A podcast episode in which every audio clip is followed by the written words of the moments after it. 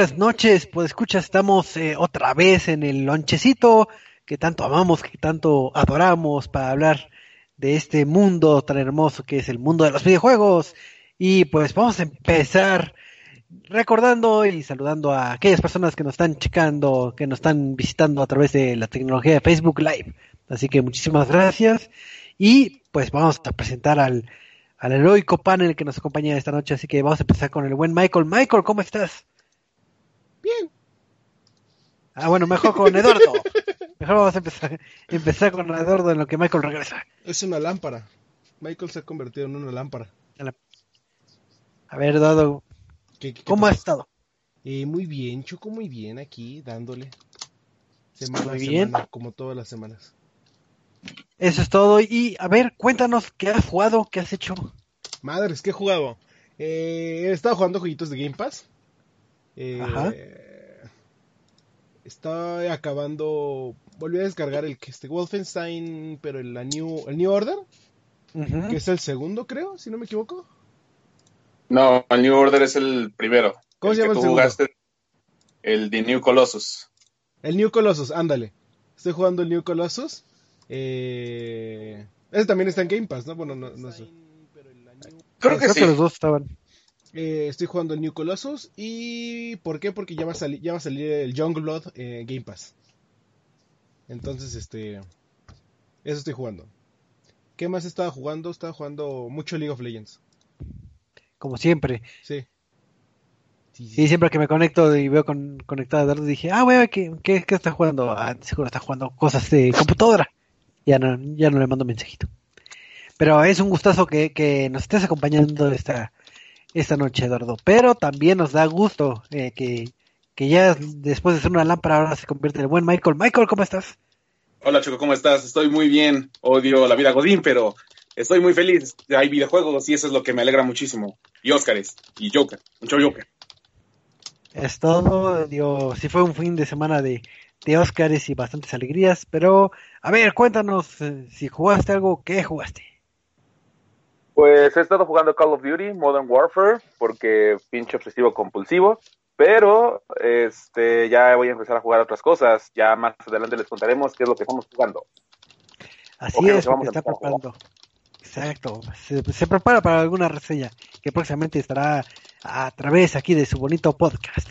Y si tenían la duda de dónde pueden oír el podcast, digo, los que nos están oyendo en vivo, pues a través de tecnologías como en Spotify o en iBox nos pueden este, descargar o a través de, de YouTube. Así que hay muchas formas de contactarnos, así que mándenos un mensajito, un like o algo así para, pues para alegrar un poquito nuestras almas, porque luego a veces ni un like nos dan, qué triste. Sí, sí. Estamos solos.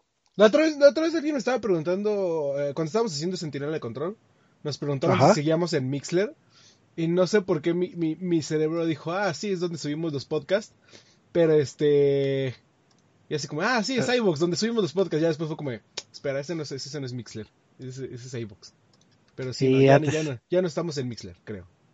Sí, eh, antes teníamos esa bonita plataforma, pero pues los tiempos cambian y pues hay que ir evolucionando. Facebook Live. pero pues bueno, vamos a empezar esto del mundo de los videojuegos porque hay un chorro de noticias y a ver cuánto nos da tiempo de abarcar porque ahora sí que ha sido unas semanas bastante movidas y pues vamos a empezar platicando un poquito de del Evo. Todos aman este bonito eh, bonito evento que, que se presenta en este en esta emisión en el 2020 y como siempre eh, uno de los primeros anuncios que, que tenemos sobre el Evo, digo el Evo va a ser allá por el 31 de julio al 2 de agosto, pero antes hacen la, el anuncio de los juegos eh, participantes en, en este ¿Torneo? eh, en este torneo y pues para sorpresa de varios o gusto de, de algunos digo se va el Mortal Kombat 11 que creo que no ha sido tan popular en, en esas competencias entonces se va por, por por el bien de todos se va Qué bueno. y hace el regreso a alguien que alguien que no, que no Sí. esperábamos Choco, te voy, a, te, te- te- voy a cortar la inspiración muy feo. está bien sí. Pero este. Ahorita nada más damos el resumen. Porque si quieren saber todas nuestras opiniones sobre qué nos parecen estos juegos y por qué están bonitos y por qué no, pueden escuchar Centinela de Control todos los sábados a las 6 de la tarde, donde precisamente ya hablamos sobre el anuncio de line-up de Evo 2020 y qué me parece cada uno de estos juegos. Pero eh, dime, dime, ¿quiénes van a estar? Así es. Entonces, para no decirles este quiénes van a estar, sino sintonicen lo que es Centinela, nada más vamos al punto este interesante de este de esta nota es que además de todo el, el rico lineup que nos presentan, se destaca uno que, que, es el que toma el lugar de Mortal Kombat 11, que es Marvel vs. Capcom, pero la segunda iteración. acá le estoy tomando a mi chocolatita y voltea a ver y Michael también le está tomando a su tancita. Entonces, salud chicos a todos los que estén cenando. Oh, sí, la hora gloriosa. La hora Marvel vs. Capcom. Pero sí, Marvel vs. Capcom 2 regresa. Eh, es interesante porque no va a ser un torneo abierto per se, es un invitacional en el cual van a traer a los, a los mejores jugadores, a los jugadores que más han destacado de la escena, de vuelta a un torneo más de, Evo 2020. Entonces, sí, ya, ya lo platicábamos, es uno de los torneos que más me emociona por el hecho de ser un invitacional. Por el hecho de ser eh, lo mejor de lo mejor de lo mejor. Así es, entonces si quieren conocer todo el lineup, eh, les invitamos a que chequen eh, Centinela de Control y pues ahora sí que los fanáticos... Yo, yo, decía de los comentarios, pero pues sí, en el lineup está ah. eh, Smash Bros. Ultimate, Dragon Ball Fighters, Tekken 7, Street Fighter 5, Soul Calibur 6, eh, Under Night, Samurai Showdown y se me está pasando uno. Grand Blue Fantasy. Ah, ah, sí. No sé qué sea eso. no sé qué sea eso. Los juegos chinos ah. que siempre tienen que estar en Evo. Me, me, me parece bien el line-up. El único que no estoy de acuerdo que esté eh, es Soul Calibur 6. No sé, nunca me ha gustado la escena de Soul Calibur. Pues ahora sí que pues no sabemos, pero entonces ya conocen eh, los, los juegos participantes en esta emisión. Obviamente, cuando se acerquen las fechas, pues ya van a poder eh, checar la cobertura aquí en Reset MX. Pero pues en lo que llega, pues al menos la bonita noticia, tenemos Marvel Capcom 2, porque los otros, bueno, los que siguen después del 2 no están tan buenos. No. El 3 Pero, está bueno. ¿El qué? El 3. El 3 todavía estaba bueno, sí. Sí, Pero lo, bueno, lo, que pasó con el Marvel, el Ultimate, sí, ya, sí se llama Ultimate, ¿cómo se dice Ultimate Marvel? Infinite, ¿no? Infinite. Esa madre, sí ya es un shit No, el Infinite no me gusta, no, a esa a nadie le gusta, no. El Ultimate Marvel vs. Capcom 3, ese sí es como el. Ah, ese sí. Ese Ajá, sí es Besto Marvel vs. Capcom Ever. ¿Por qué? Porque tenía los X-Men. Pero bueno. Porque tenía Virtue. ¿Qué más tenemos, Choco? Pues siguiendo con las noticias del mundo de los de los eSports y de los combates, eh, yo creo que Eduardo nos quiere comentar algo de un título que también está presente, que es Dragon Ball Fighter Z. Sí, sí, Dragon Ball Fighter va a estar presente en esta iteración de, bueno, en esta y las pasadas. Eh, pero hay, algo interesante y es que ya, ya habíamos estado hablando, bueno, ya se había, se había estado hablando de unos cuantos cambios a la escena, o bueno, al juego. Y el primero, perdónenme, desapareció una fotito que tenía aquí. Eh, el primero que va a llegar es que se anuncia la tercera temporada de Dragon Ball Fighters. Esto significa eh, cinco, personajes nuevos eh, van a llegar y entre ellos los primeros dos anunciados son Kefla, que ustedes me dirán si les gusta Kefla o no, pero es básicamente Goku mujer. Goku mujer? Broly mujer, más que nada. Ándale, no, Broly mujer. No sé, yo, no he visto mucho Dragon Ball. Eh, ustedes son los, los fanáticos de esas cosas de esos monos chinos. Y anuncian a Kefla y anuncian a Goku Ultra Instinto porque no hay, nunca hay suficientes Gokus para un juego de Goku. Ahí está como un poco triste, ¿no? Que digo, habiendo, todavía dijeras, es un anime donde no tienen muchos personajes, hay un abanico increíble de personajes y que estén repite, repite a Goku, así que Goku chiquito, Goku con traje de granja, Goku, este Rosita, Goku, ese más Rosita, pues no, no está tan padre, digo, el anuncio de Kefla, pues sí, casi, cada, casi cada anuncio tiene que ser como un, ahí tenemos nuevo Goku, porque nunca hay suficientes Goku en la historia de Goku.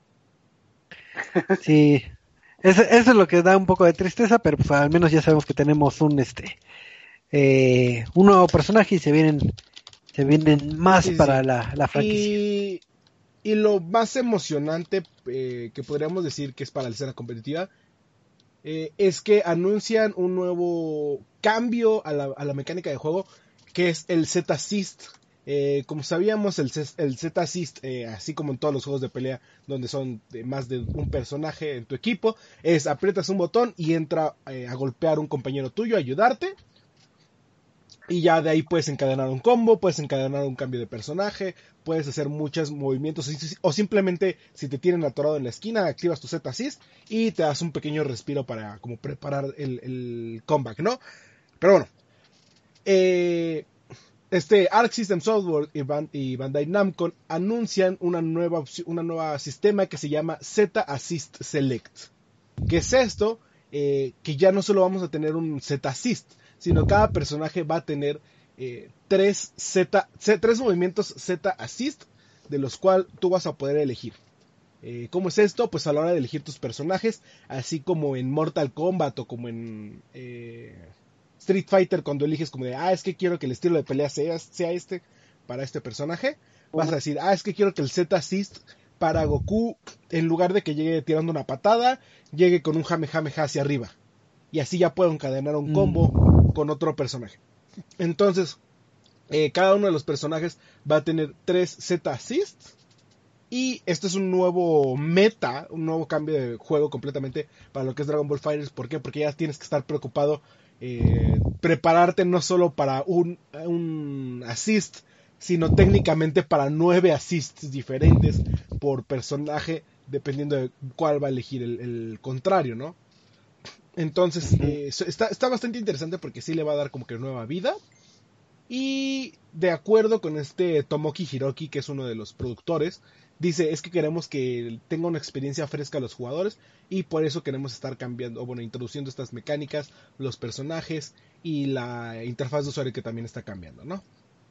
Eh, todo esto es para la tercera temporada, entonces ya veremos qué más nos va a traer y como lo decíamos, eh, eh, Marvel vs. Capcom 3 o Ultimate Marvel es uno de los mejores juegos de pelea y si vemos Dragon Ball Fighters está empezando ya a jalar cositas de ahí y, por eso es como de, ah, ok, qué bueno que estén tomando inspiración de, de otros títulos. Digo, al final de cuentas, creo que esta noticia es más llamativa por, por el cambio en el meta que, que por la introducción de los. Ajá, que por otro Goku. Como que ya siempre nos esperamos otro Goku. Y pues ahora sí que hay que tener paciencia, porque si bien este meta es en lo que aprenden, bueno, los usuarios a, a manejar las distintas este, combinaciones. Y hay que recordar que muchas veces hay cierto desbalance, hay que darle oportunidad si se llegan a presentar algunas cosas sí. pero pues ahora sí que hay otra razón más para, para seguir disfrutando de este título de Dragon Ball Fighter Z. Oh, y les voy a hacer una pregunta abierta porque ustedes este me imagino que son personas muy adineradas y si ustedes tuvieran 229 millones ¿En qué los gastarían? Eh, necesito nada más que, ¿cuánto era? 10 millones de dólares para comprar la edición de colección más cara del mundo, que es la de Saints Row 4, si no me equivoco. Ahorita te digo ah, cuánto. Era la que te daban un avión o algo así. Te daban una isla, te daban una, este, una cirugía plástica. Eh, y no sé qué tantas cosas te daban. Pero sí eran una cosa como de 10 millones de dólares o algo así. Ah, no, un millón de dólares. Aquí la tengo. Saints Row 4, un millón de dólares. Puedes eh, comprar 229 versiones. Te da, te da un viaje en Virgin, eh, Galactic Space Flights, una réplica de la Dubstep Gone, una cirugía plástica, eh, alguien que te ayude a gastar dinero o bueno, a comprar cosas, siete noches en el Royal Suite de Burj Al Arab, viajes de primera clase a Washington DC y a Dubai, una, semana para dos personas en el, en el Jefferson Hotel de Washington DC, entrenamiento de espía, experiencia de rescate de, de hostage, de, este, de secuestro, y un Lamborghini Gallardo. Y un, Toyota, y un Toyota Prius con un año de, de seguro. Y ya. Había uno que te daba una isla, no me acuerdo cuál era. Pero sí, nada más necesito un millón de dólares. ¿Por qué, Choco? Pues porque hay gente que tiene dinero de sobra y tiene 229 millones para comprar otras empresas, pero a ver, ¿quién, quién me puede dar un poquito más de información de eso? A ver, ¿quién es el valiente? ¿No? ¿Nadie? ¿No? Na- ¿Yo? ¿Yo? ¿Yo? Choco? ¿Es, es mi momento de brillar? Ah, sí, sí, siempre brillas. A ver, Eh, por un momento dije, ah, esa es la nota de Michael. Todo lo que tiene que ver con Spider-Man es de Michael. Y ya. No, no todo. Bueno, debería, pero no. O al menos hasta que hagan algo bueno los de Disney. Pero bueno, no. ¿Cuál es la noticia justamente? Eh, las noticias, pues sabíamos que al final... de- ¿Qué pasó? Alégrame la noche. Eh, las noticias, sabemos que a finales de año se hizo la compra eh, eh, por parte de Sony de lo que este es el estudio Insomniac Games, pero pues hasta ahí se quedó. Como de, ah, sí, Sony compró un estudio. Eh, Nunca nos dijeron como, de, ah, gastó 10 millones de dólares, 50 millones de dólares, 100 millones de dólares, pero ya salieron muchos reportes financieros del año, bueno, del tercer cuarto, preparándonos para lo que es el final del cuarto cuarto en marzo, marzo, abril. Y pues dentro de esto, eh, de esto, dentro de estos este, reportes financieros está el de Sony, que curiosamente nos revela que gastó ni más ni menos que 229 millones de dólares en la compra de Insomniac Games. ájale. Entonces, si, alguien, si alguien tiene 229 millones de dólares de sobra, pudo haber comprado eh, eh, Insomnia Games. No, no sé si estoy de acuerdo en la cantidad de dinero. Eh, es, o sea, es, es una, es muy grande, ese es mi problema. Mm. No sé si lo valga. Son Yo muy buenos creo- desarrolladores. Es es que que no- yo creo que Ajá. lo están haciendo justamente para asegurar su ganancia con Spider-Man, porque saben la propiedad justamente que tienen. Sí, sí, sí. Pueden, pueden vivir con Sunset Overdrive en Xbox, pueden vivir con Ratchet y Clank, hacer como apenas rozar un poquito. Pero el hecho de tener una propiedad que le pertenece incluso a otra compañía y tienen sus propios derechos sobre eso, creo que es lo que hizo que quisieran arriesgarse y decir, órale, vamos con todo. O sea, no eres Kojima, pero te vamos a dar igual de, de mucho Bueno, que dinero. también ya está haciendo las paces con Kojima, ¿eh? Sí, también. Entonces, por eso es de, bueno, vamos a asegurar nuestra ganancia, nuestra inversión de que este juego no llegue a otras consolas, porque ya ven los rumores que dicen justamente que God of War, que Horizon Zero Dawn y juegos como Detroit Become Human, ya llegaron a, a PC o a otras plataformas, pues quieren asegurar que tal vez esto no suceda. Es Pero que- sí, parece necesidad desesperada. Sa- sa- ¿Sabes cuál es mi, mi, mi problema? ¿Cuál? Que Microsoft ha gastado, mm, bueno, acá podría decirse que ha gastado la misma cantidad de dinero, o bueno, un poco, bueno, más bien más. No creo que haya soltado esa cantidad de dinero por un solo estudio, pero ha comprado más estudios que pueden valer la pena. Como Ninja Theory, ¿no? Como Ninja Theory.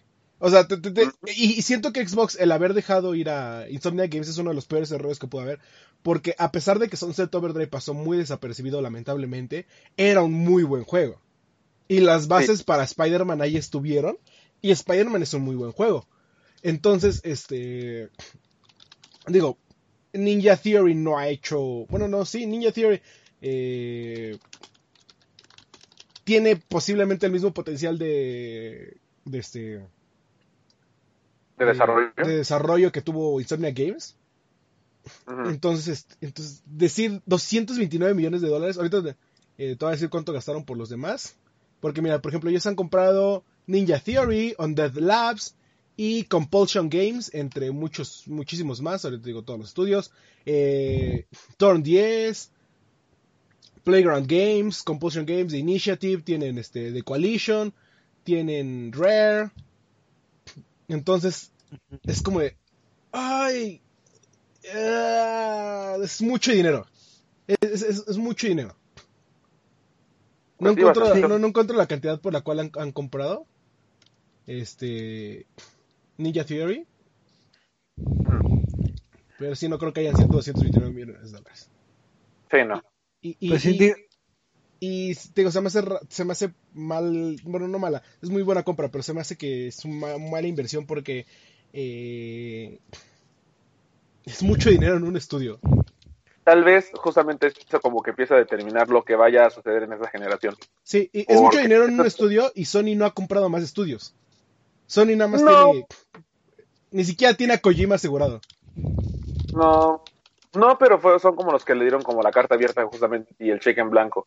Eh, tienen que estudios Media Molecule, o sea, como los más famosos ahorita, Media Molecule, o este, Guerrilla Games, um, Santa Mónica. Sí. ¿Guerrilla. Games ya es de ellos? Guerrilla creo que sí, No sé. porque no es para otra empresa.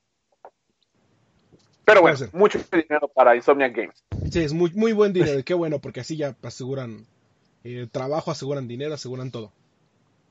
Sí, Y que se nos lo sigan merecen. aventando más jueguitos. Más Sí, jueguitos la, de la verdad se lo merece Insomnia, que es un muy buen estudio y tengo muchas ganas de ver qué más tiene de, de ofrecer.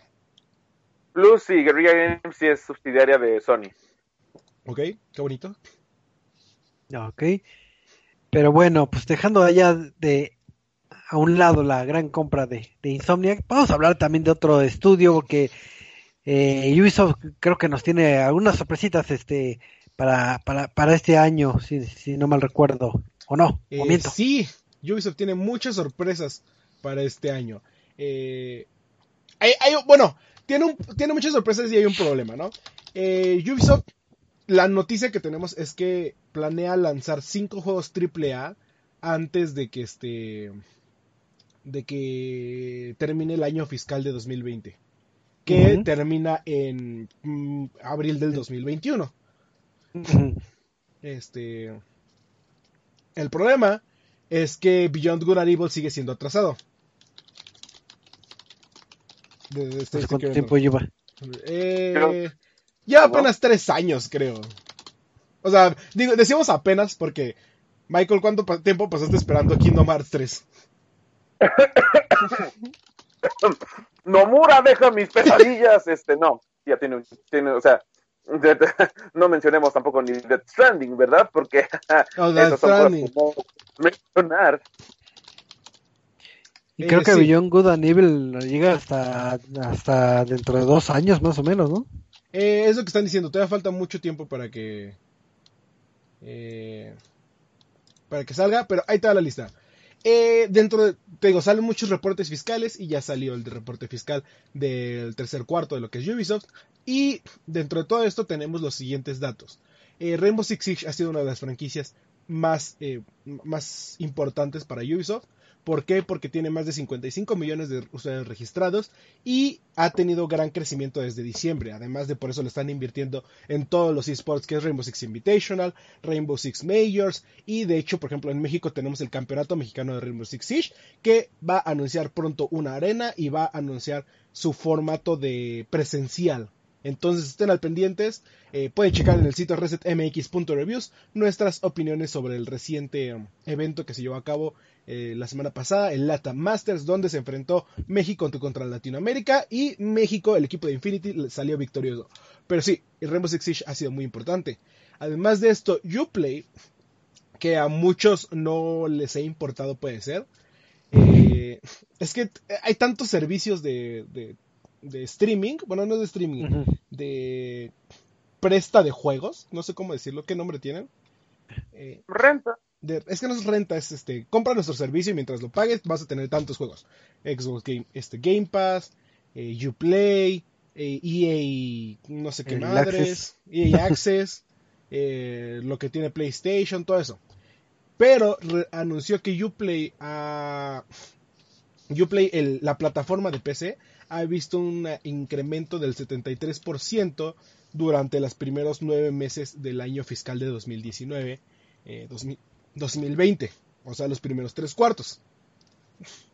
Entonces, esto, quiere decir que ha vendido muy bien en, en- PC.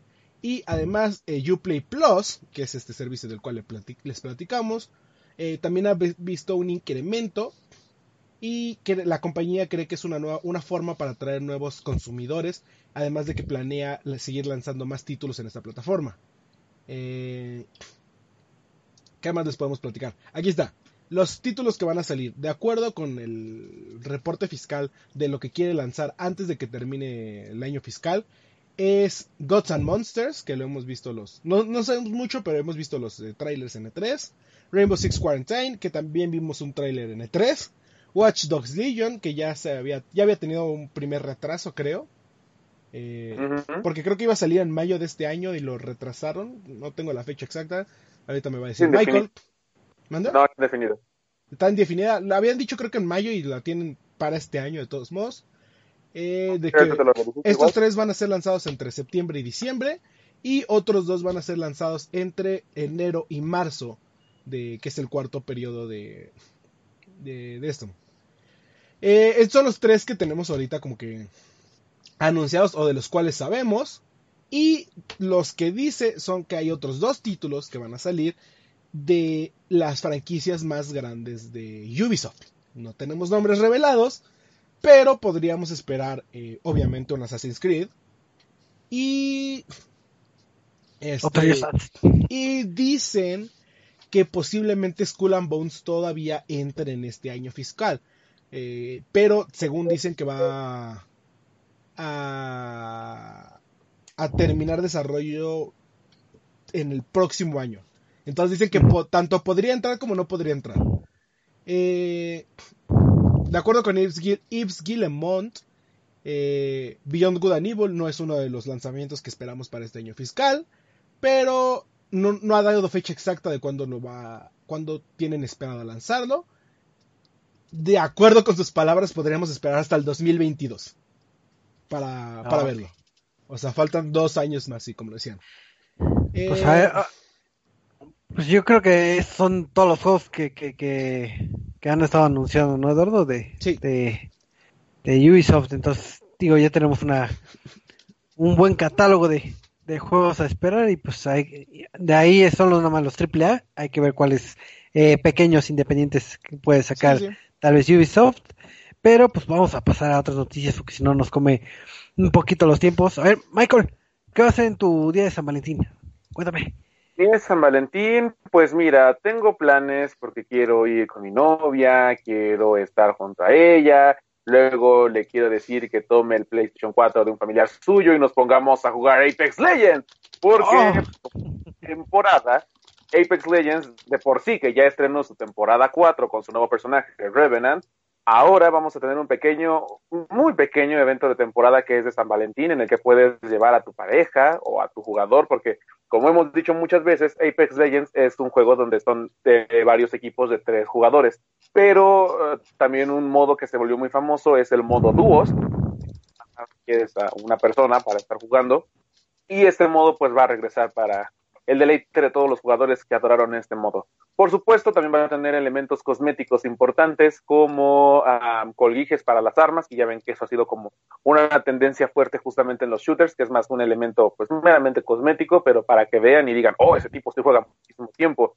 Banners exclusivos y pues sí, todo lo que es el elemento del amor y la amistad que va a ser desde el 14 de febrero hasta el 18, me parece. Sí, es una temporada cortita, pero uh, va a ser muy divertido porque pues Apex Legends ha estado juntando a una gran base de fans que también por cierto ha cumplido ya su primer año. Así que bien por Apex Legends. Así es, entonces ya si, si no tenían planes, pues ya Apex Legends ya les dio planes para pasar este bonito San Valentín. Y Tengo más pues, noticias, Choco. Ah, sí, a ver. Sí, dispara, Apex, pero bueno. shoot. Estábamos a shoot como en Call of Duty porque estábamos, Sí. a- hace unas semanas cuando pasó lo de los incendios en Australia, dijeron que iban a recaudar dinero con un skin y con un operador. Ok, bueno, la cifra ya se ha dado a conocer y la comunidad reunió 1.6 millones de dólares para poder donarlo enteramente a esas causas para Australia. Y ya que estamos en Call of Duty, mañana sale la temporada 2 de su modo multiplayer, The Modern Warfare, en el que por fin vamos a ver a uno de los operadores de la... ¿Contará como spoiler? No, porque ya están redes sociales de, de Call of Sí, Duty. como que lo están anunciando así como a, a diestra y siniestra. Bueno, para aquellos fans de Hueso Colorado, Modern Warfare 2 nos introdujo a la Task Force One for One y uno de sus integrantes es el famosísimo Ghost. Entonces Ghost será el nuevo operador estrella del modo multiplayer y pues mientras inviertas dinerito en tu campaña para comprar el pase de temporada, vas a poder desbloquear este personaje. Con varios elementos igual. Yo, yo, yo no sé por qué se sorprenden tanto si sabemos quién es Ghost. Si jugaron el juego y ponieron atención y aparte jugaron las aventuras extra, sabemos quién es Ghost y sabemos que iba a tener que estar aquí Ghost. Bueno, pero es así como, ok, sí, está bien. Vamos a darle este beneficio de la duda, así como niño. Pero aún así es bonito tener justamente el elemento de ghost, así como decir, ya, es él directamente. O sea, ya no solamente es la persona, es... ¿Qué más tenemos, Michael? Rápido, rápido, rápido. Ah, ¿Qué Rápido, más quiero ver Netflix, Netflix. Netflix, Netflix, ah, porque ya se confirmó que Resident Evil sí va a tener su propia serie en Netflix y ya tenemos una primer como eh, sinopsis que es, prepárense, el pueblo de Clearfield MD ha vivido demasiado tiempo bajo la sombra de tres gigantes, la corporación Umbrella, el abandonado Greenwood Asylum y Washington DC. Hoy, 26 años después del descubrimiento del T-Virus, los secretos escondidos por los tres empezarán a ser revelados con los primeros brote. O sea, no sabemos si esto esto de su cronología de videojuegos, que esperemos que sí. no, ya dijeron pero, que no. pues, Que va a estar, eh, porque es la misma productora que la que hizo las películas, y ya dijo que va a estar basada muy poco en los videojuegos, que va a estar más conectada a las películas. Pero las películas sí son canon. Las películas no son canon. Sí, Nadie, nadie dice que las películas son canon, por Dios. La primera, la de. Nadie la de- quiere que las películas sean canon. No, pero- Michael, ya las de- siéntese. no, ¿Las de Jovovich o las de. Las de Jovovich. animadas? No, las de Jovovich. No, no, no, no, no, esas no existen, no. Sí, no, las animadas sí, las, sí nos gustan. Eh, ver Ah, a sí, ese Chris Redfield con Leon Kennedy super mamadísimos en acción lenta, tirando bala diestra y siniestra tipo John Wick es la mejor escena de acción que tendremos de esas películas. Pero bueno, ¿qué más tenemos? Obviamente. Por el momento nada. Choco, tu última noticia. Así es. Sí, pero antes, antes Eduardo, este, si quisiera comprar ropa de, de Pokémon, ¿dónde me recomendarías comprarla? En las tiendas. Gracias. Gracias. Ah, gracias a- Ay, tenía que hacer el chiste malo. No, no, no, rápidamente. Eh, ya se fue, ya habíamos platicado de que Adidas había hecho una colaboración entre Pokémon, eh, bueno, más bien Adidas hizo una colaboración con Pokémon. Eh, no sabíamos cuándo iban a llegar a México, nos tuvieron en muchos predicamentos, pero oficialmente la semana pasada llegó Adidas Cross Pokémon a México. Los pueden comprar en la tienda en línea de Adidas o lo pueden comprar en mi re- recomendación 20 de- Liverpool tiene 20 de descuento. Entonces pueden ir a su Liverpool más cercano, preguntar, oye, ¿dónde está mi colección de Adidas? Y comprar estos tenis, tenis, eh, que- de, de- de Adidas Pokémon que vienen en esta bonita caja de Adidas Cross Pokémon con muchas Pokébolas. No, Eddie, Eddie, Eddie, ¿Qué, tenis Pokémon, puedes pasar al 7-Eleven, porque además de que te puedes comprar una agüita o unas papitas, también ya son Poképaradas. Sí, ya, son vas a Poképaradas, qué bonito, porque hay un 7-Eleven Sí. por todas mis partes de mi camino a donde doy clases, entonces es como de Poképarada, Poképarada, Poképarada, Poképarada, sí, muy bien. Choco, Pues recordarán que hay una triste situación global que se llama el coronavirus. Ah, que- pensé que ibas a decir sobre población. Ah, también, pero en este caso el coronavirus pues, está haciendo de las suyas y como saben, pues, eh, si bien es un asunto serio, está afectando a varias este, eh, ramificaciones de la industria, incluyendo este, pues, la industria de videojuegos, que es la que nos interesa eh, actualmente. Y pues eh, allá en Oriente hay una empresa que se llama Foxconn, que es la empresa que se dedica a la construcción y, distribución de lo que es los iPhone, los PlayStation, los Nintendo Switch, pero como ha sido este esta situación un poco precaria allá en, en, en Oriente, ha habido un retraso en, en unidades, ya es difícil encontrar de Nintendo Switch, inclusive eh, se está eh, disponiendo que tal vez el, Play- PlayStation 5 y el Xbox eh, eh, Serie X van a tener un atraso por lo que está sucediendo actualmente. Pero ¿qué es lo que está pasando en esta empresa? Dejaron de, de, de fabricar el PlayStation 4 y los Nintendo Switch, que es la escasez que hay actualmente allá. ¿Por qué? Porque se dedicaron a hacer este eh, mascarillas quirúrgicas. Como ahorita es complicado que estén elaborando los trabajadores y están en una situación de escasez de las mascarillas para que se, se evite el, el contagio, entonces cambiaron, eh, digamos que predisponieron sus, sus plantas para hacer mascarillas, que es una buena acción porque pues, están deteniendo un poquito este, esta, este, este virus que, que, que, que no queremos que se expanda además. Y entonces ya vimos que sí nos ah, llegó a afectar o que eh, en la cadena de esports eh, eh, ya hay ha habido detalles, cancelaciones de Pueden checarlo en Sentinela de Control todos los sábados a las 6 de la tarde a través de las plataformas digitales de Radio 13 y en el Facebook de arroba P. Así es, entonces. entonces, pues qué buena noticia de que se están eh, apoyando para que no, no se propague más estas cosas, pero pues si, si querían su PlayStation este 5, pues hay que esperar a, ver cómo se, se van dando las cosas para ver si, si llega a tiempo o no llega a tiempo. Pero, pues, esta fue la triste noticia del coronavirus. Siempre de, que de hecho, eh, es bien este bien raro, porque, bueno, no bien raro, bien, bien, bien, este, chistoso, porque mi novia te estaba contando, ya quiso comprar el, este, el Nintendo Switch de Animal Crossing. Ajá. Ya dijeron incluso que esa versión del Nintendo Switch de Animal Crossing también va a sufrir un retraso. Originalmente iba a salir en en marzo 8, días antes de que saliera Animal Crossing New Horizons. Pero ya dijeron como, pues chicos, eh, no se va a poder. Así que eh, todavía no tienen fecha ni siquiera de lanzamiento. Entonces, eh, según el juego no tiene problemas, pero sí todo lo que es cosas físicas como consolas ya sufrieron retrasos por esta situación. Así es, y ya pues, iremos viendo cómo se va eh, dando esto del virus y se va mitigando, pues ya podremos tener nuestros jueguitos y eventos en paz. Si no, pues ya veremos cómo afecta esto, pero, pero bueno, ya acabamos de las noticias con unas eh, versión express de las noticias aceleradas. Y vamos a empezar con la dúo de reseña, que ya es tradición tener una dúo reseña de juegos, porque ¿por qué hablar nada más de un juego cuando podemos hablar de dos juegos? Y pues... Eh, Esta reseña nunca está patrocinada por Ratalaika. Ah, sí, no. No crean que Ratalaika Games nos dan dinero por hablar de sus juegos, pero curiosamente uno de esos juegos es de Ratalaika Games. Ah, no, los dos. Puede ser que los dos, pero a lo mejor es sorpresa. Ah, ok. Hay que dejar sorpresa al otro. Puede ser un Assassin's Creed, el otro no sé. Ah, Hay que ver. pero pues bueno. Eh, el primer juego de esta dúo reseña es Foxyland 2. Así es, la secuela de Foxyland, que es un título desarrollado por Pug Studio y distribuido por adivinen quién. Rotalaika Games. ¿Rotalaika? Así es.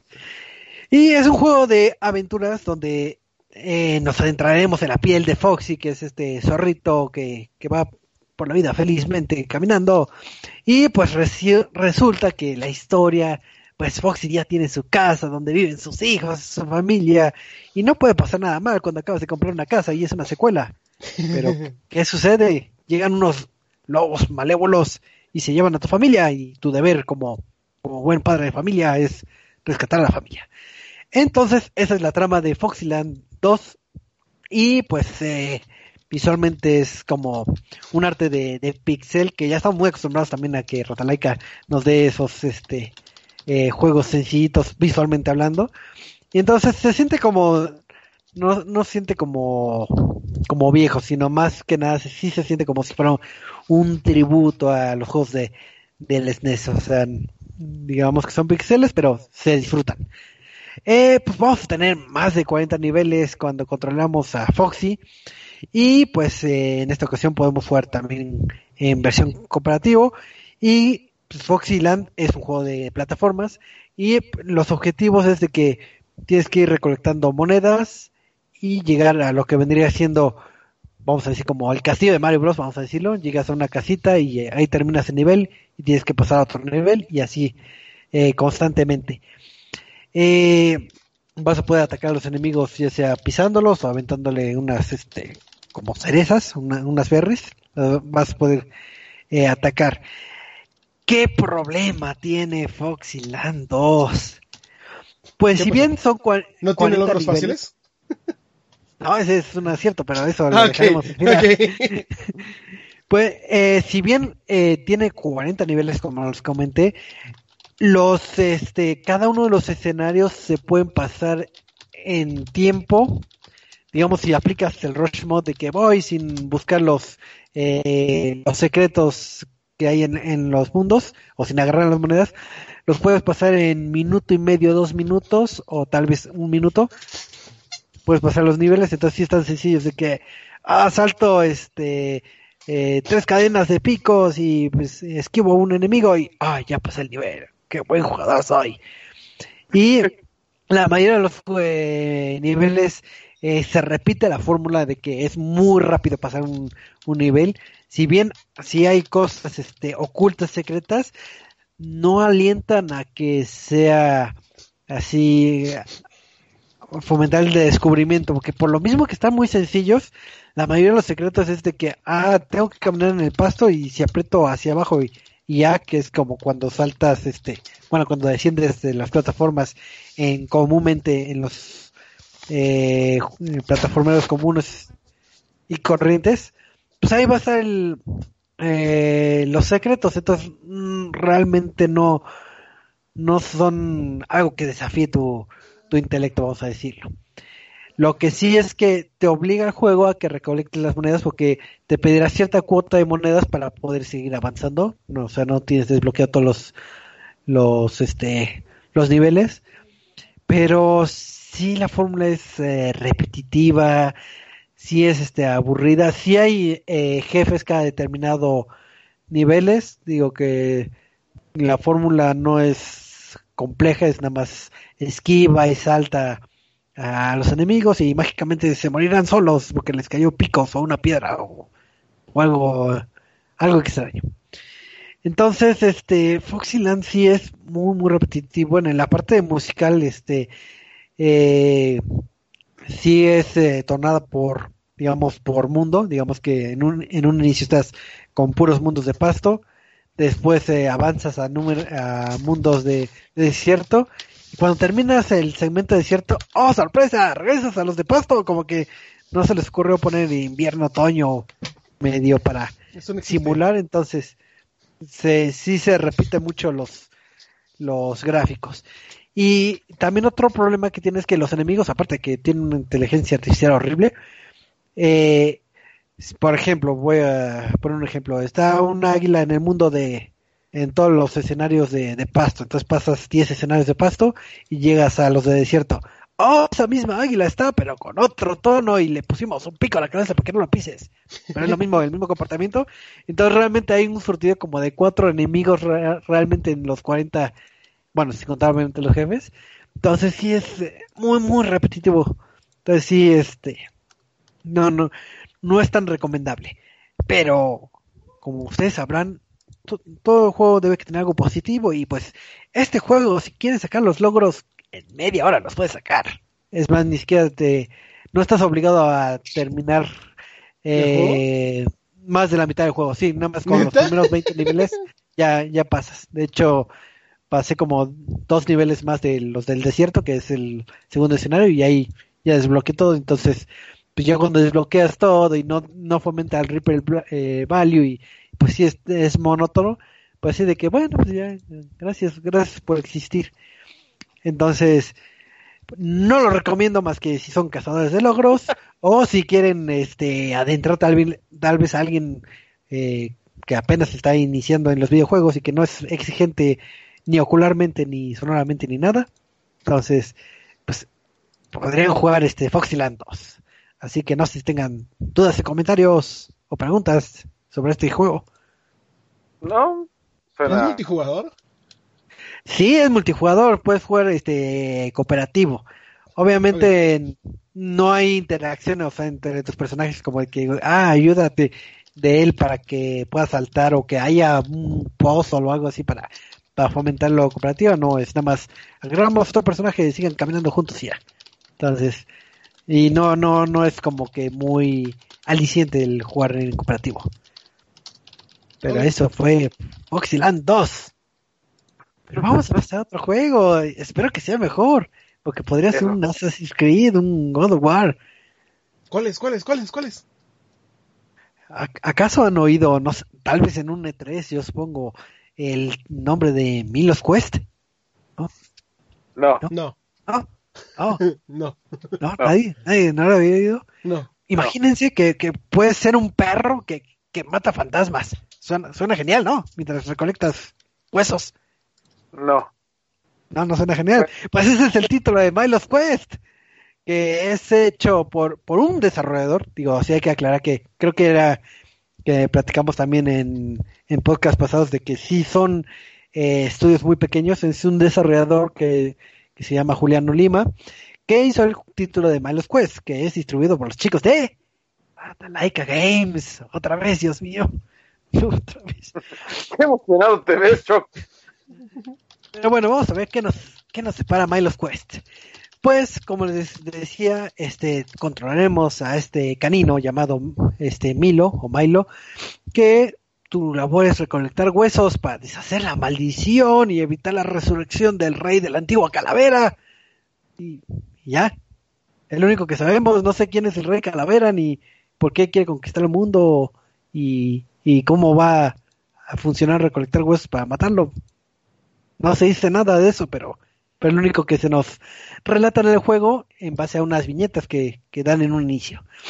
Entonces, el arte de, de Milo, eh, de Milo Quest es un arte basado en, en los 8 bits y eh, sobresaliendo tonos pasteles, entonces visualmente es, eh, es agradable, digo, si fuera un juego de Nintendo pues, de, de, la vieja de NES, no estaría nada mal, entonces este, digo, tomando en cuenta que es un juego de un desarrollador, sí se siente como como título de la vieja escuela, pero no genera nada eh, memorable, hablando visualmente o sonoramente, porque nada más vamos a tener como una o dos canciones en todo el juego, entonces, pues eso es como en, visualmente. ¿Qué, ¿Qué, qué, jugabilidad tiene este Milo Quest? Pues tú eres un perro, vas caminando por el pasto y cada vez que pasas por un arbolito sale un huesito que nos va a servir para eh, añadirle más vida a Milo, a añadirle este, digo, para comprar este estamina o comprar ciertas llaves que nos servirá para abrir ciertas puertas y esa es la función de, de lo que son este, los huesitos. Milo en un inicio no podrá hacer nada más que caminar.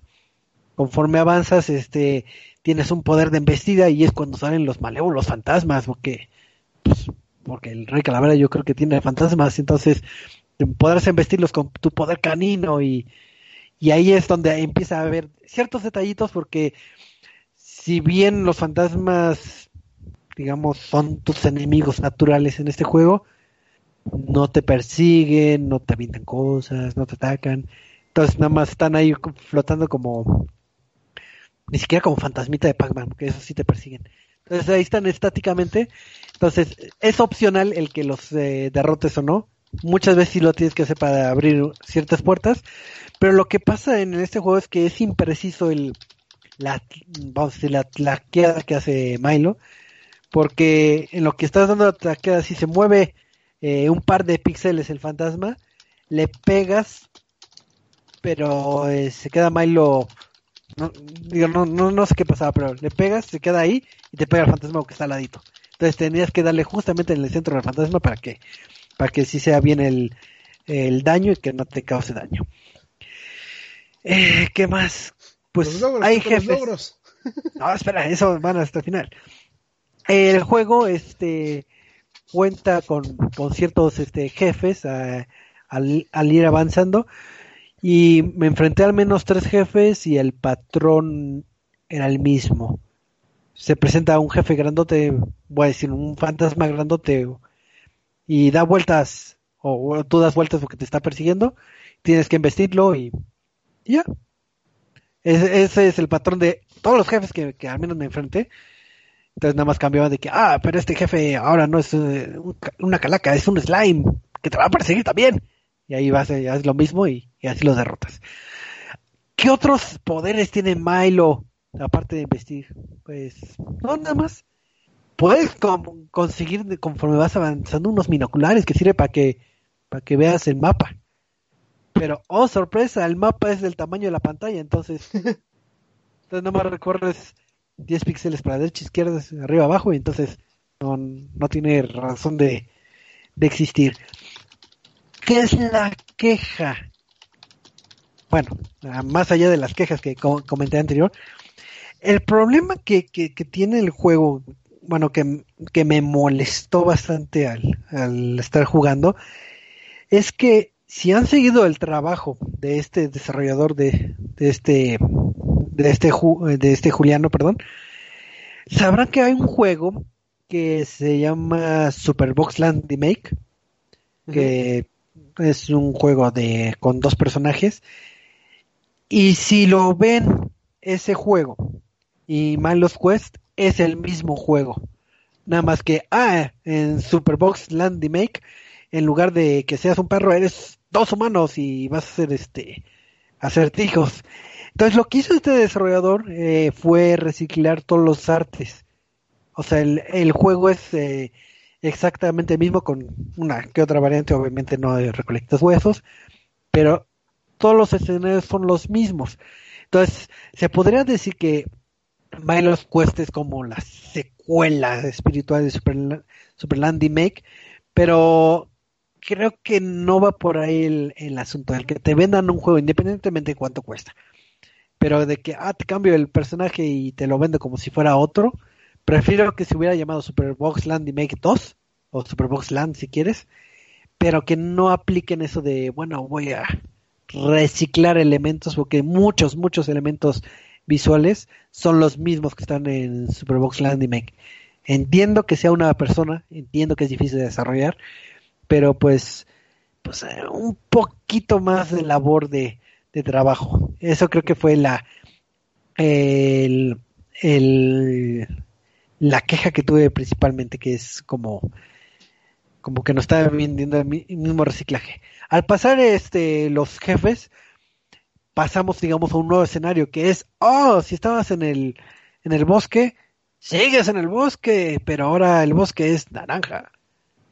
Y cuando pasas de jefe de que, ah, pasaste el bosque naranja, ahora el bosque verde otra vez. O un bosque azul porque está eh, lloviendo, sí. Imagínate que está lloviendo. Entonces, si, si hablamos de reciclaje, tiene el reciclaje del juego pasado y recicla sus propios este, escenarios nada más cambiando de color y la mecánica no cambia todo el juego. Entonces nada más controlas al perro que ambiste y puedes pasar el juego sin recolectar los huesos, o sea, no son forzosos. Y ahora sí que, pues sí, deja bastante que decir este título, pero pues dentro de lo malo puede haber algo bueno. Ah, que si quieren este, logros fáciles, pues en 20, 30 minutos los puedes sacar. Así que así de rápido lo puedes pasar. Entonces, después de 20 minutos dije, bueno, ya, ya saqué todos los logros, ya no hay motivación porque no hay, no hay secreto, no hay desbloqueables, no hay este más de la historia. Entonces dije, bueno, es que si sigo jugando voy a pasar de seguro a Bosque Más Rojo, porque a ser más difícil, yo creo. Entonces, eh, no es eh, no es una buena recomendación, se siente como un juego incompleto, se siente un juego bastante sencillo. Digo, entiendo que sea nada más un desarrollador, pero también digo, no, no, no se pase, no nos vendan lo mismo, lo mismo con otro nombre, pues no, no está, no está padre. Es como si hicieran un God of War, pero le ponen sombrero y ahora es este un mosquetero. No, no, no sé, pero es el mismo God of War, pues no, no, no está padre. Entonces, pues no, no lo recomiendo pues, pues a nadie más que igual y, y para los cazadores del logro, porque realmente se siente como un skin de de ay, se fue el nombre de Superland, Superboxyland. ándale, Superbox Land, este es como un skin tal cual. Y digo, comprar un juego que es un skin, pues no, no, no está recomendable. Así que, pues ahí están las, las no recomendaciones de la semana de Las dos los chicos del, del mejor conocida como la Dur reseña. La reseña de la semana. Así es, entonces pronto va a esperen la morir próxima- porque en febrero y marzo ya vienen muchos juegos. Así es, ya, ya, ya cuando se vengan muchos, muchos juegos más, pues ya tendremos ya sea o de reseñas de otros títulos o nada más una reseña de un título muy, muy destacable. Pero sí. Solo en marzo sale Animal Crossing y Doom, así que con esa reseña tenemos para todos los gustos. Así es, entonces, pues dejemos por eh, la paz eh, la reseña. Digo, si no hay ninguna duda o comentario sobre Miles Quest, procederemos a lo que es el tema de la semana, porque nos gusta mucho eso de, platicar. Y sucedió algo eh, hace un allá por diciembre más o menos y se disparó más en estas últimas semanas que es Acabo de hacer que todo esto crasheara. Denos un segundo. Ah.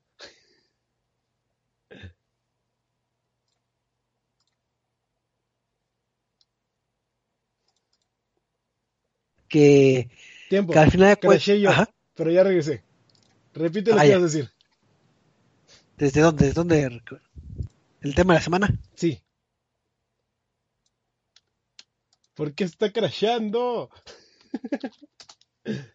Eh, esperaremos tantito, un segundo.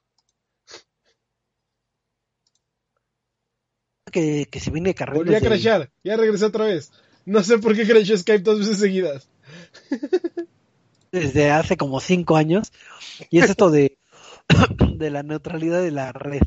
Y qué es la neutralidad de la red que sea un ambiente equitativo de en, eh, en, en el envío de bytes que, que puedas este ver videos de YouTube que puedas bajar los podcasts de Reset que puedas ver los streams de Reset que puedas leer el sitio de Reset sin ahora sí que sin sin limitantes. Perdón, ¿qué es lo que está sucediendo?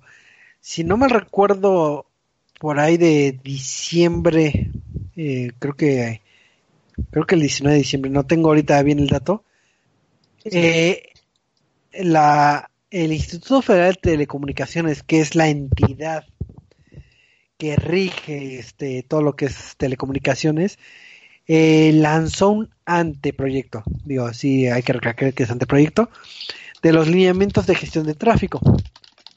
En papel, digo, no nos saldría tan mal de que, ah, pues vamos a poner las reglas de cómo los proveedores de Internet tienen que administrarse para un mundo ideal e equitativo.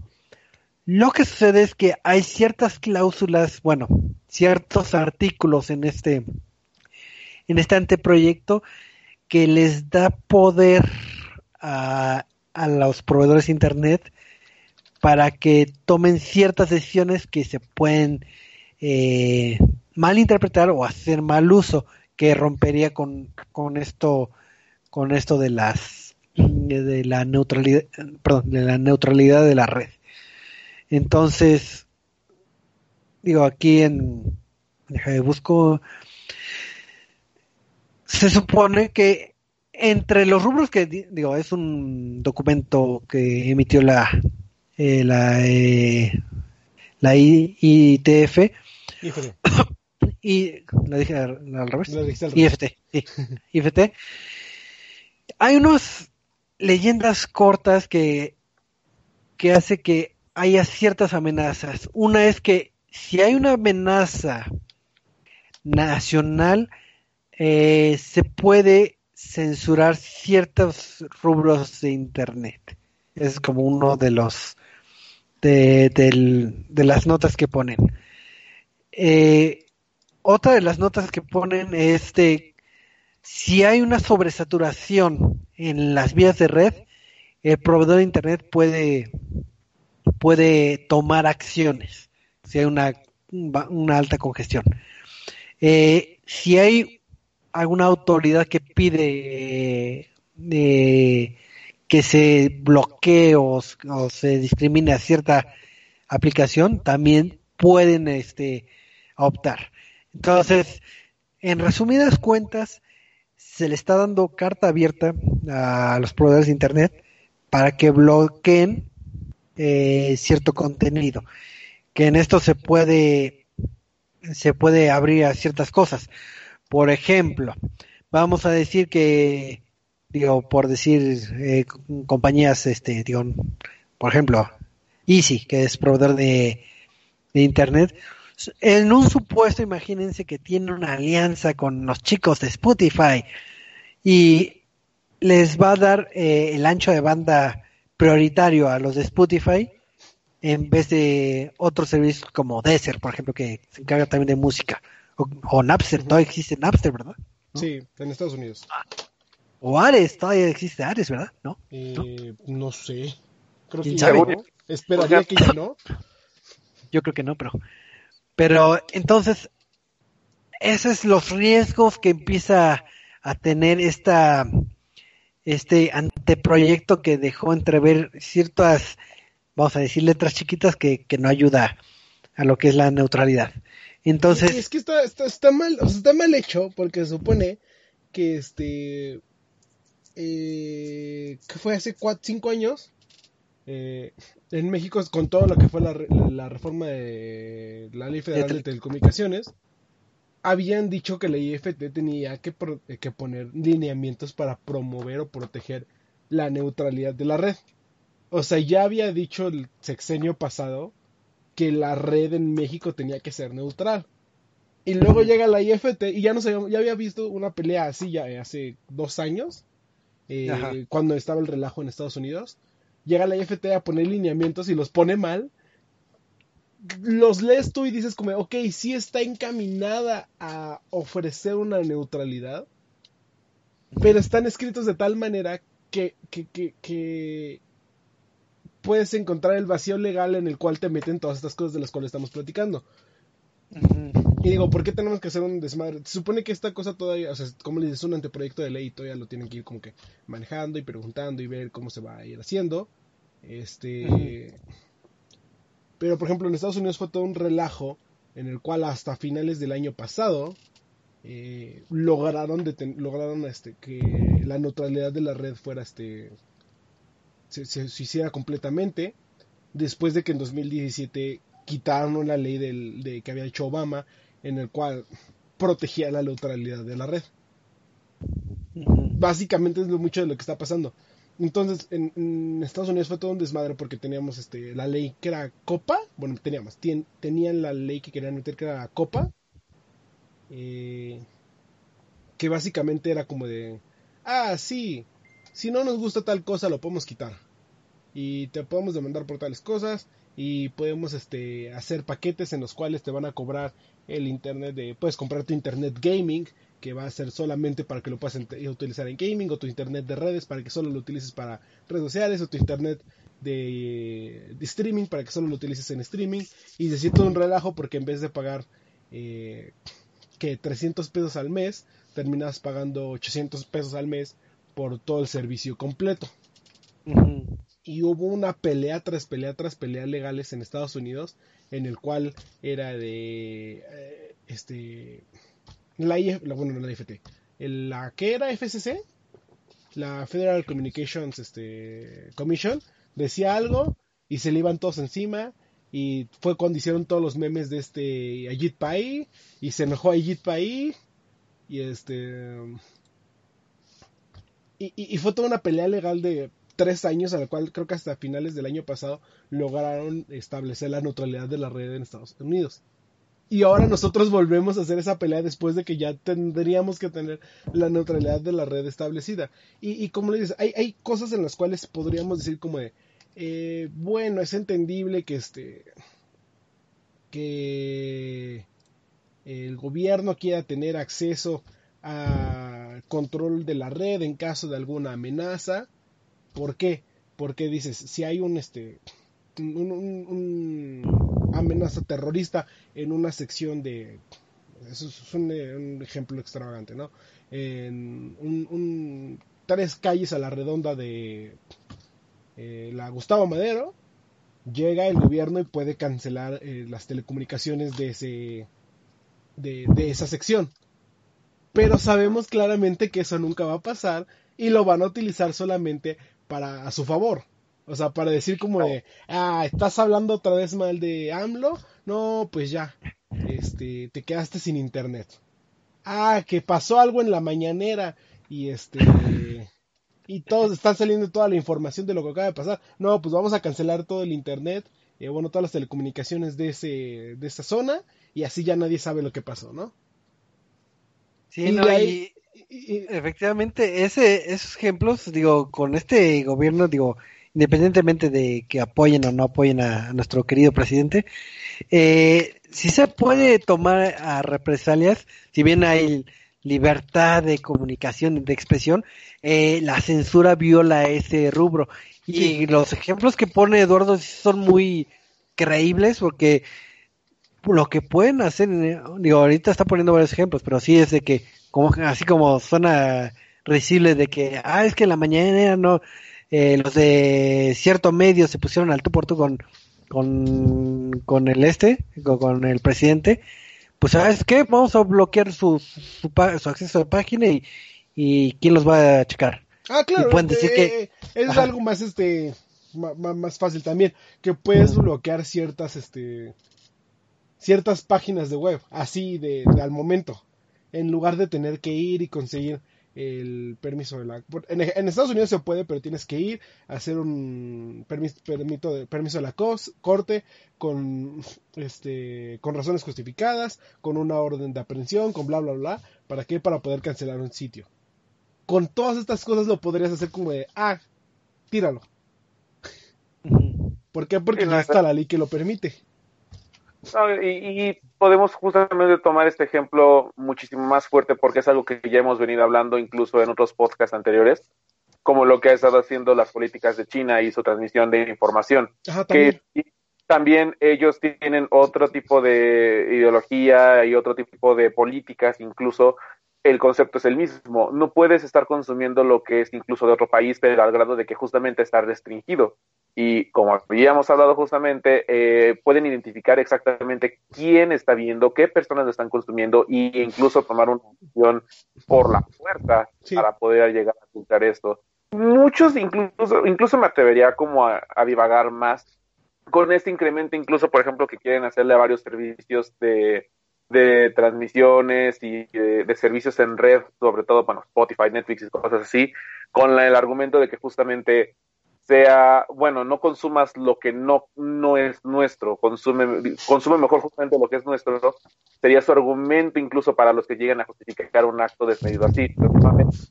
Es solamente aplicar un método de censura más fuerte ante cualquier. Hablando justamente de mañaneras, eh, hoy eh, en la mañanera justamente el presidente habla sobre que las redes sociales y el Internet es justamente el medio con el que puedes confiar más al momento de divulgar la información, no a través de sus métodos, de sus periódicos conservadores. Sí. Todas las alternativas que tenemos ahorita funcionan bien. Pero si esta ley se aplica, creo que es más que obvio que va a ir en contra justamente de todo eso.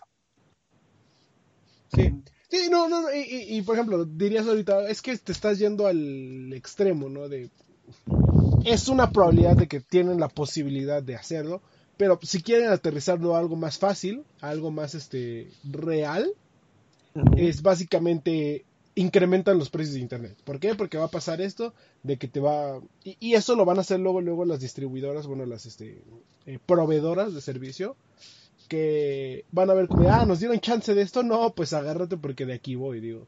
Este, ¿cuántas cuántas cosas no sabemos que, bueno, si son eh, este, si son atentos a los, sus pagos de, de- de internet y de servicios, van a ver que hay muchas formas en las cuales eh, la- los proveedores se ahorran, bueno, este, se- usan cosas mañosas. Por ejemplo, eh, Easy, si no me equivoco, todavía no, no sé si se sigue aplicando, pero era una de las que decía, ah, te voy a ofrecer 100 megabytes de este de internet eh, y tú como, ok, me parece perfecto 100 megabytes. Pero te decía, ah, pero después de un gigabyte de descarga, esto, de 10 gigabytes de descarga, te, re- te voy a disminuir eso hasta un megabyte de internet. Entonces era como, dude, voy a bajar un juego de Xbox y ya me quedé sin internet. Este, Telmex se la saca diciendo, el internet es de hasta 10 megas de tu servicio. Pagues lo que pagues es hasta tal. No te dice, te voy a dar un internet. Entonces marcas y te quejas y te van a decir, ah, señor, pero es que su internet dice que es hasta tanto, no que le voy a dar tanto. Entonces, ¿qué es lo que ocurre si ya tenemos estas prácticas predatorias actualmente?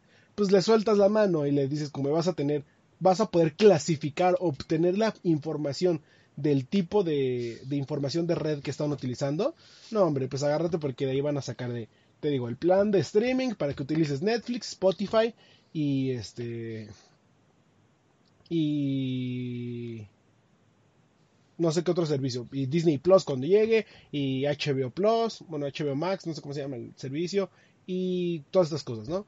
Eh, tu servicio de redes sociales eh, ¿Para qué? Para que tengas Facebook, para que tengas Twitter, para que tengas WhatsApp, para que tengas este Tumblr si quieres, todas esas cosas. Eh, tu servicio de gaming, ¿por qué? Porque van a poder separar los datos y van a decir, ah, es que estos son datos de videojuegos que sí los puedes ver. Eh, y se van a utilizar para qué? Para que ya no te cobren 200 pesos por tu internet de 10 megas de Telmex, sino te cobren 500 porque es un servicio especializado de gaming, entre comillas. Y quieren ver, dices como, no, no, no, no van a hacer eso quieren ver cómo si es realidad, chequen los servicios de telefonía celular. ¿Por qué? Porque la telefonía celular al, igualmente no tiene todavía aplicado estas redes de estas reglas de neutralidad de la red y ahí sí lo utilizan para este eh, para analizar los datos y cobrarte los diferentes. Chequen y muchas veces los planes son como de ah te doy un gigabyte de redes sociales, un gigabyte de internet y este todo lo demás, ¿no? o redes sociales ilimitadas, pero solo un gigabyte de internet. Y, así lo hacen. Porque ahí se aplican las, las mañosas de que, ah, sí te dije que el Facebook, pero si ves videos dentro de Facebook, ya, ya no cuenta, ya es... Porque es un tipo de dato diferente. ¿Y por qué? Porque precisamente sí pueden analizar el tipo de información que... que sí pueden detectar qué tipo de información utilizas en, al consumir Internet. Entonces es, es, es, son cosas que ya están pasando y que no deberían de estar pasando.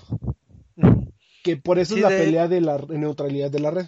Ajá, ¿qué pasó, Choco? De hecho, eh, eso que comentas de, del checo de, chequeo de los paquetes es también de los problemas que va a tener eh, si se aprueba este eh, proyecto. Porque si bien ya comentamos de las prácticas que, que podrían tener las, los proveedores de Internet, como hacen monitoreo, eh, ellos saben qué aplicaciones, qué contenidos y servicios este, cada usuario está checando. Entonces van a hacer una inspección todavía más profunda de la transferencia de paquetes. Entonces, que sepan que, que yo estoy jugando a cada rato y mi internet no de juego y me lo van a bloquear. Digo, a, nivel privacidad sí está, sí está complicado. Y otro de los rubros que también están en tela de juicio es de que supongamos que se promueve este, este anteproyecto, ¿no? ¿Cómo van a regular, cómo van a monitorear que efectivamente, digo por decir nombres, y si está eh, abriendo este puertas para ver Netflix eh, o, o, te está cerrando las puertas? ¿Cómo se da ese, ese monitoreo de cumplimiento y de transparencia?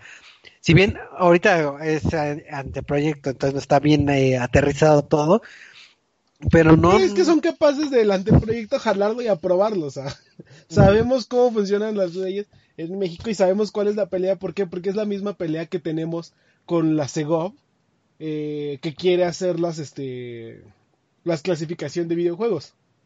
y su anteproyecto de clasificación también está horrible y también lo peleamos en su momento y dices, ¿quién va a checar eso? Pues debería de checarlo la IFT, pero así como ellos deberían de checar eso, me vienes con que la Segov debería de checar la clasificación de los videojuegos y te quedas como ninguna de las dos tiene la competencia o los este e, el poder para hacerlo, la, capacidad. Hace unos años también cuando el tema era debatible sobre esto de videojuegos, digo, desviándonos un poquito del tema, muchos lo de los políticos, de los gabinetes, de las cámaras de diputados creían que justamente la ganancia de los videojuegos llegaba por consolas y lo que querían incrementar el impuesto con el IVA y todo.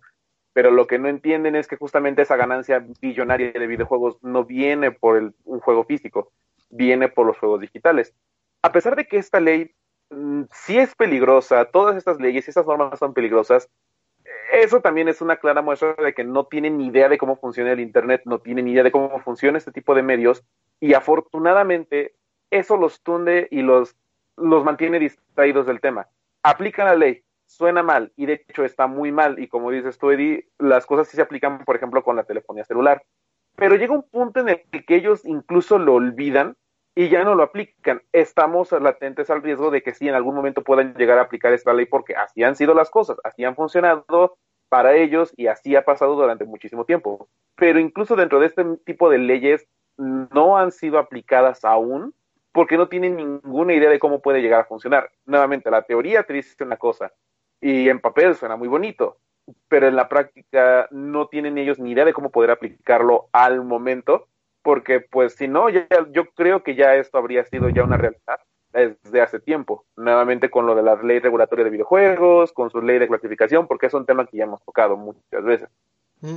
O no quiere decir que sea justamente un tema que debamos dejar de un lado, porque es importante conocer justamente lo que consumimos, que eso ha sido siempre un problema. Como consumidores no somos conscientes de lo que incluso aceptamos que lleguen a suceder. ¿Por qué? Porque no leemos justamente esas cláusulas pequeñas. Sí, y te digo, si le llegas a leer, de primera instancia podrías decir como no suena tan mal. ¿Por qué? Porque, eh, déjame, aquí tenía el anteproyecto. Este, la primera línea o el primer párrafo del anteproyecto dice, ah, este anteproyecto está creado para proteger eh, al consumidor y bla, bla, bla. Y te quedas como, ah, ok, entonces sí, sí, sí está bien hecho, ¿no? Y te pones a leer y te pones a platicar con un abogado o con un este, especialista en este tipo de leyes y te quedas cuenta como aquí hay muchos, muchos huecos legales que no tienen. Entonces, por, eso, por, eso, es como que levantar la voz y ahora sí que como que, por ejemplo, aquí vendría el comercial, que es esta plataforma eh, que está sacando los datos, que es la de Salvemos Internet, creo que se llama. Sí, salvemosinternet.mx. Salvemosinternet.mx que este que quiénes están detrás de Salvemos Internet. Ahí les va, está la MIC, que es la de investigadores de la comunicación, está la del artículo 19, está Creative Commons de México, está Data Cívica, está Derechos Digitales, está muchas eh, este, diferentes empresas que se han preocupado por eh, los datos y otras que pues, son de Internet, como lo es este Sopitas y que pues, eh, están preocupadas por lo que está sucediendo, está bien. Eh, está Wikimedia México, entonces eh, chequen la plataforma, chequen por ustedes para que sepan cómo este, qué es lo que pueden hacer, para que lo compartan. Y de hecho creo que tiene un mes antes de que este anteproyecto se apruebe o se, o se hagan cambios. Entonces pues si pasen, vean, léanlo y vean cómo pueden apoyar a evitar que tengamos muchos problemas en un futuro.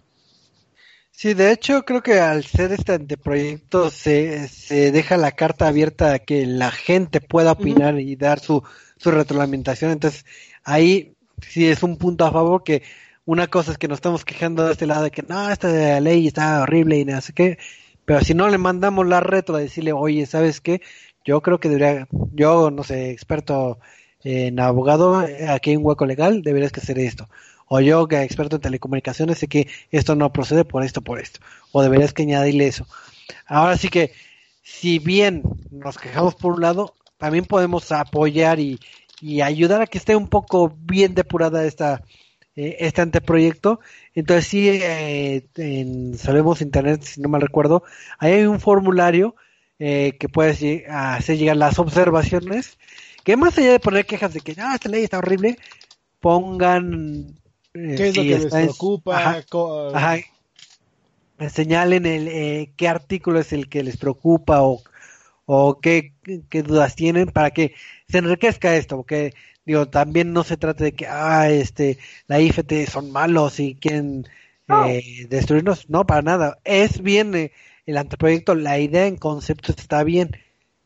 Está, mostrar justamente esa inconformidad, perdón, puedes decir decirlo, dentro de esta ley, dentro de este apartado, este apartado, este apartado, no estoy de acuerdo y dentro de mi derecho como ciudadano, pues no apruebo ni avalo esta ley y al menos así ya como que puedes organizarlo. Dentro de su propio juego de palabras político, pues entonces aplica ese mismo juego de palabras, porque sí, somos mucho a, nada, chinga a su madre, porque pinche ley, que la chingada, pero no lo estamos manera Ahora correcta. sí que, que como dirían, en el dar está el recibir, ¿no? Así es, entonces digamos que como moraleja final de este programa, este sí, este digo, si bien está todavía en anteproyecto, entonces todavía no es como que sea 100% una realidad, porque eh, ya había pasado, como comentaba Eduardo, ya hace unos años, y ya ves que de repente resurgen los temas, que sí como que, como dice Michael, de que, ay, ya se acordaron que existía esto y antes de que se los olvide, Sí, eh, es que como lo platicábamos, este... El... Técnicamente México sí tiene neutralidad de red. ¿Por qué? Porque está la ley de la Fe- de Federal de Comunicaciones que dice que deberíamos tener neutralidad de la red. Pero los lineamientos no están y estos lineamientos que apenas están surgiendo los debimos de haber tenido desde 2015, que fue la primera, que fue el, cuando lanzaron la ley. Entonces, por eso la pelea hasta ahorita. Así es.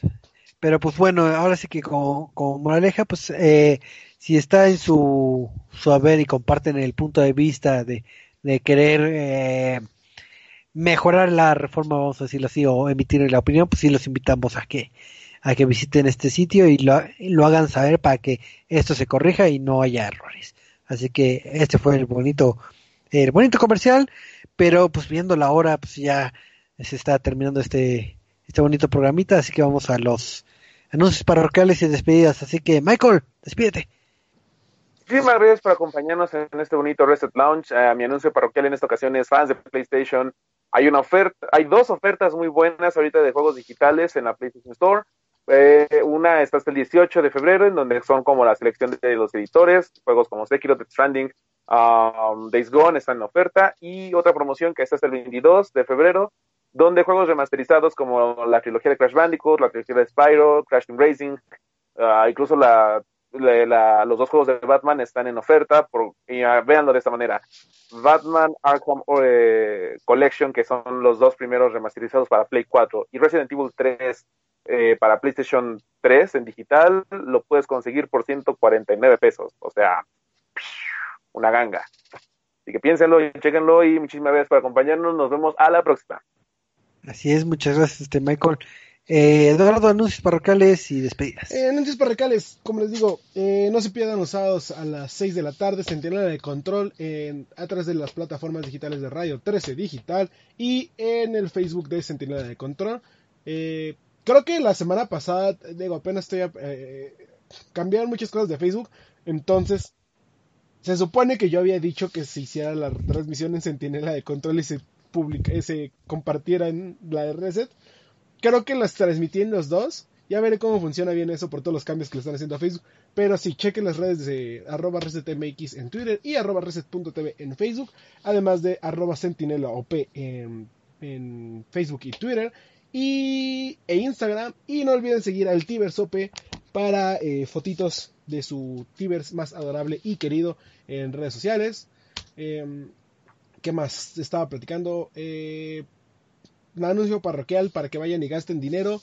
Vayan y compren tenis de Pokémon. ¿Por qué? Porque están bonitos. Y vayan a su. Este. ¿Cómo se llama? Su puesto de periódicos más cercano. Y compren el Assassin's Creed. Eh, con esta Salvat hicieron toda una colección. Van a salir muchas. La primera está baratada a 50 pesos. La segunda creo que va a costar 150. Eh, de ahí no sé si lo sigan completando porque la, tercera o cuarta ya va a estar en 279 pesos. Eh, pero sí, está un poquito cara. Pero sí, vayan y si les gusta Assassin's Creed pueden ir y checar su periódico. Están bonitos y lo más bonito es el, los, este, folletitos que vienen con la información de Assassin's Creed. Entonces, si les gusta, pueden ir y checarlos. Gran, gran DLC en plástico, pero la verdad Gran está DLC en muy, plástico. está muy bonito. Así es, pues ya tienen los tips. Y pues muchas gracias a todos los que nos sintonizaron, ya sea en vivo a través de Facebook Live o en la versión grabada, ya sea en Spotify, iBox o en otros medios. Recuerden que eh, nos vemos todos los lunes a las nueve y media hora de la Ciudad de México para hablar de, de esto que tanto nos gusta, que son los videojuegos. Muchas gracias por su tiempo y su paciencia y nos estamos viendo. Hasta la próxima. Bye bye. Bye. Bye. Bye.